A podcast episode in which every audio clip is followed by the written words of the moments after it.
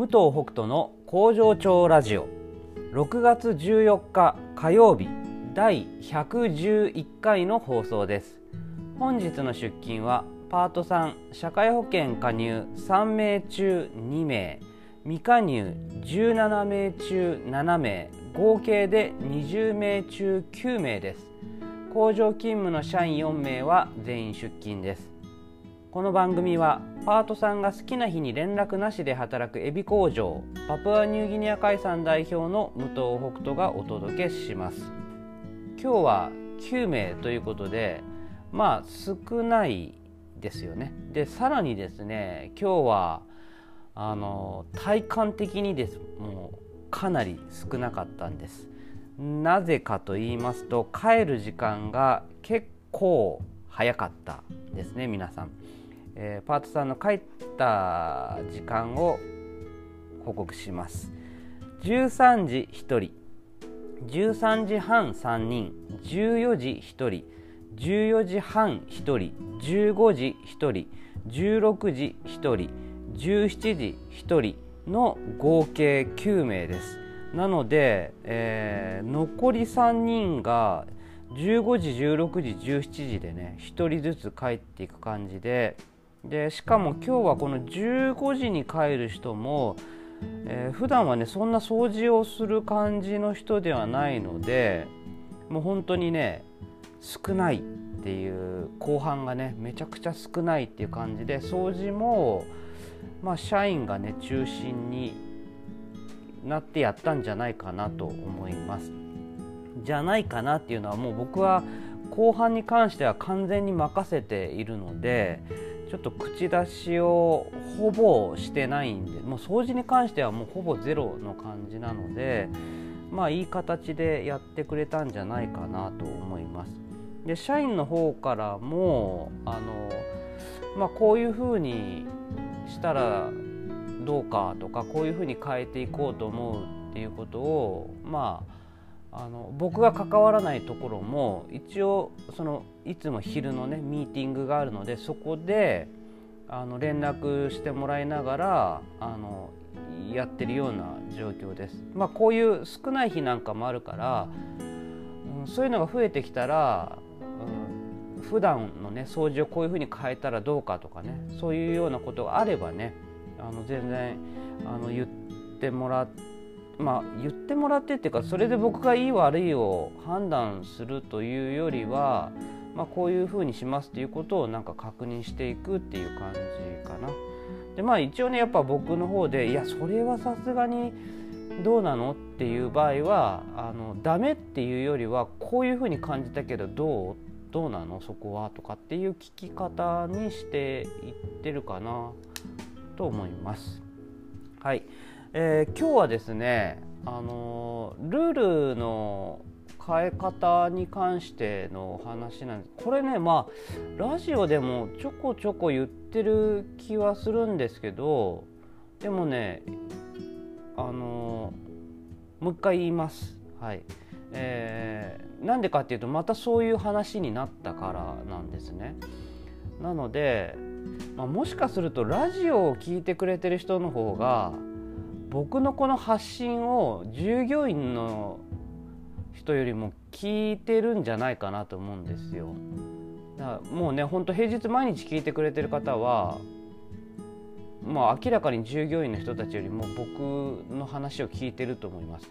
あの働いてる人は別に僕の話を毎日聞いてるわけじゃないのでその作業の中で。ミーティングとかすれば話は聞くけども基本的には作業する時って従業員の人たちと話はしないからなかなかなんだろうダイレクトにね伝えることって少ないから、もしかしたらラジオ聴いてる人の方がなんかくどいなって 思うかもしれないですけど、えー、まあ実際にはね起きてるのでちょっと話したいなと思うんですが、まあ、ルールの変え方のところでその順番がね大切だっていういつも話してるんですがその決まったことはそのルール的にね決まってることはこれはもう絶対やらなきゃいけないんだっていうことが、まあ、一番大切なんですけどそのやる中で効率がこれだと悪いかなとかあのこれやっちゃったらあの次の作業におかしなことが起きちゃうかなとかっていうふうに感じたとしてもルール通りやってくださいっていうことなんですね。あの例えばなんですけど、えっとまあ普段のあの生活のことで言うと、まあ、車を洗うとしますよね洗車すると。で毎週あ家のこととするとちょっとあれなんで、まあ、例えば車の車用車を、えー、毎週土曜日に洗うとしますよね。でこれはもうルールだと土曜日は必ず、えーと、1週間に1回洗うって決めたとします。で、えー、天気予報を見た人が日曜日が雨だとそしたら土曜日に洗っても日曜日にまた濡れちゃうから意味ないなとか、まあ、意味ないかは分かんないけど、うん、洗う必要あるかなって思ったとしますよね。でその時にうちの流れで言うとそれでも洗うんです土曜日に。で日曜日に雨が降ってで月曜日どう感じるかなんですけどでポイントとしてはその土曜日の時点で明日雨降るなって分かったとして分かったとしてその時に聞くのもダメなんですよ。明日雨降るけども洗ってもいいですかって聞くのもダメなんです。でこれなんでかっていうとそのルールにとして決まってることをその場でみんなが一回一回質問していくとルールを決めてる意味がなくなってくる。でさらにはそのなんか聞かないといけないみたいな感じの空気ができてしまうとそのルールがあろうがなかろうが質問決まってることを質問するっていうことが起きちゃうんですね。それはすごく無駄だし答える方もストレスがかかると。いうことで聞くことすら禁止にするっていうふうにしてます。それをあらゆる作業で同じことを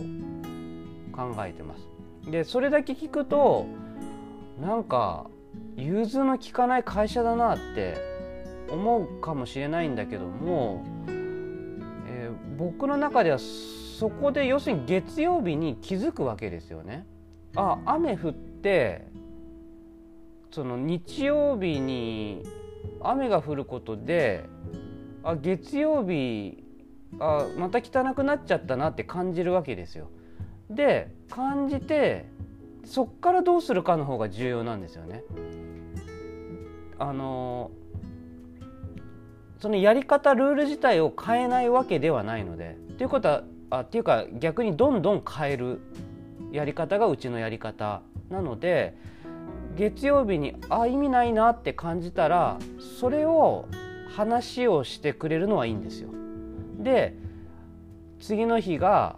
えーと、例えばじゃあ土曜日の洗車の前に、え、天気予報を見ることにして次の日が雨だったら洗わないっていうふうにしたらどうですかとかっていう提案をしてもらったらあそれはいいねっていうふうになる。